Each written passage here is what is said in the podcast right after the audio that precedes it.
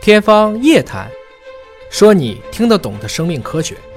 好，欢迎大家来到我们今天的《天方夜谭》节目，我是向飞。现在呢，我来到了深圳大鹏华大农业研究院。华大农业研究院呢，我们的这个院长赵山岑老师就坐在了我旁边。赵老师，你好。嗯， 向老师好。我们要说是赵博士啊。今天跟这个赵博士呢，其实想聊聊几个话题。一个话题呢是跟去年刚刚发表的一篇文章，嗯，是研究了中国的茶叶、茶树茶的基因组的这个基因组的研究有关系，嗯，对吧？因为我要简单介绍一下这个赵山岑博士。一般来讲啊，那个博士毕业不是要发两篇核心期刊嘛？如果是这个呃国内的呃一般的这个核心期刊啊，它的影响因子的分值大概多少分儿？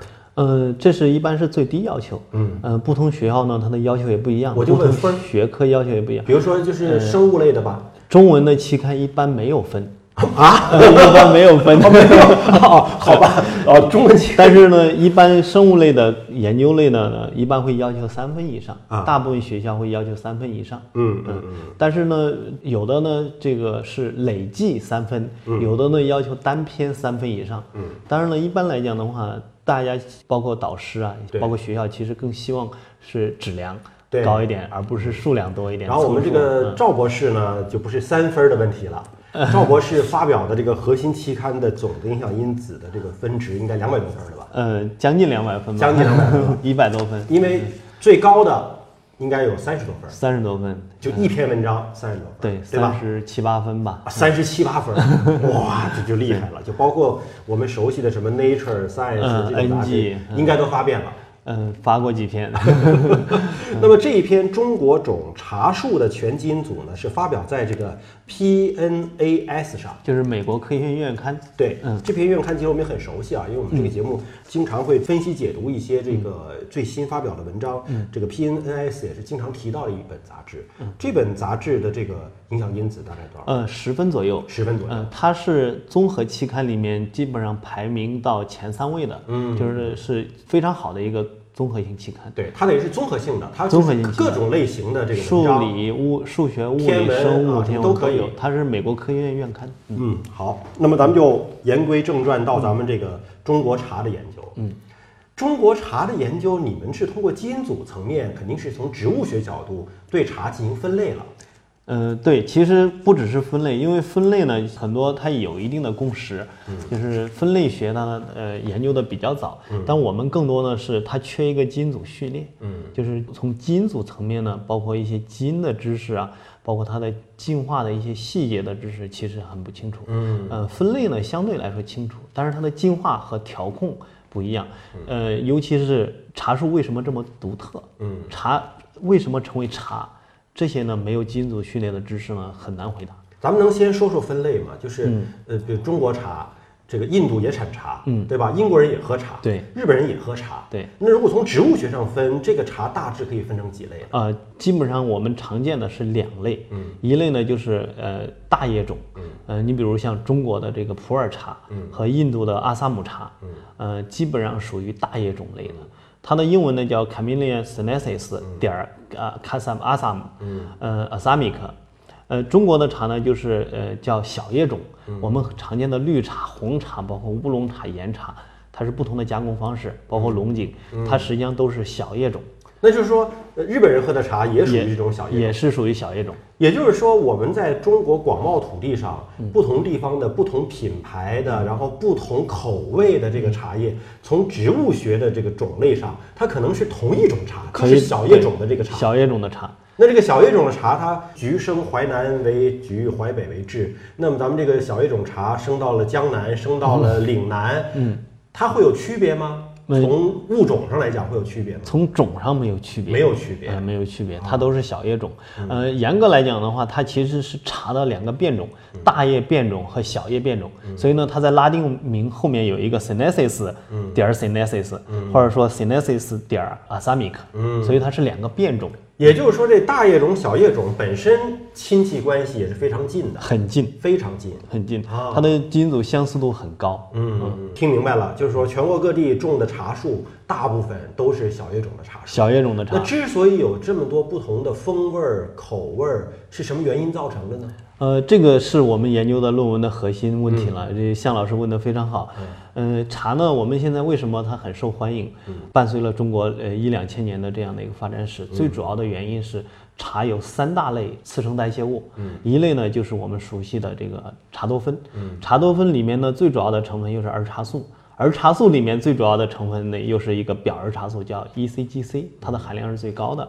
还有一类成分呢，就是这个氨基酸，呃，茶氨酸。茶氨酸呢是茶比较独有的，目前来讲还没见其他植物有含量这么高的，或甚至几乎没有的茶氨酸。还有一类成分呢，就是和咖啡有关系的，就是咖啡碱，咖啡碱在茶里边也是有的呃，含量还不少，啊。呃，含量也很高。所以咖啡和茶其实有相似的功效，都是因为有共同的咖啡碱。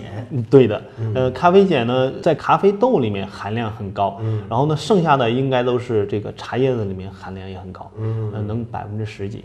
所以您刚才说的这三种物质，咖啡碱，这是咖啡和茶都有的。嗯，而您说的这个呃茶氨酸，茶氨酸氨基酸的一种，氨基酸一种，几乎只有茶树里对才，会有目前来讲只有少数植物里含有，茶树里面含量是比较高的，嗯，还有一种就是呃叫做儿茶素，呃，就是茶多酚的一茶种，多酚的一种。它是一种多酚类物质，那么这个三种物质都是这个茶叶里的这个主要的元素，主要的含量。那都是主要的含量。那我们可是喝到不同风味儿的茶，是因为什么原因呢？是这三种含量不一样吗？它的比例不同，比例不同。呃，合成的这个比例和形态也不同。嗯你比如儿茶素，儿茶素有四种主要的形态。嗯我们刚才讲的有表儿茶素，还有非表儿茶素，就是 CGGC 啊、ECGC 嗯这几种成分呢，它的含量也不一样。嗯，呃，然后另外这三大类成分的含量也不一样。它含量不同是什么原因导致的呢？呃是那因为不同地方的水土导致的，还是由于我们不同的制茶的工艺导致的？呃，这两种都有，都有呃，从我们的研究里面来看到呢，就是我们这篇论文呢，最主要的是想解读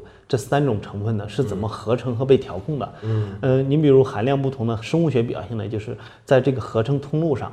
不同的基因呢，它的活性不一样。嗯，它的活性不一样呢，从上游到下游，它在陆续合成的过程中，就会产生不同的中间代谢产物，就影响到最终的儿茶素的含量。嗯，但是从加工工艺上来讲的话，比如有些它氧化了，它的形态就变了，你口味就变了。嗯那没有被氧化呢，它的口味也不一样。啊，有的是茶氨酸是吧？它氧化的氨基酸，非氧化的这个氨基酸，呃，也是不一样的，就是影响到人的口感。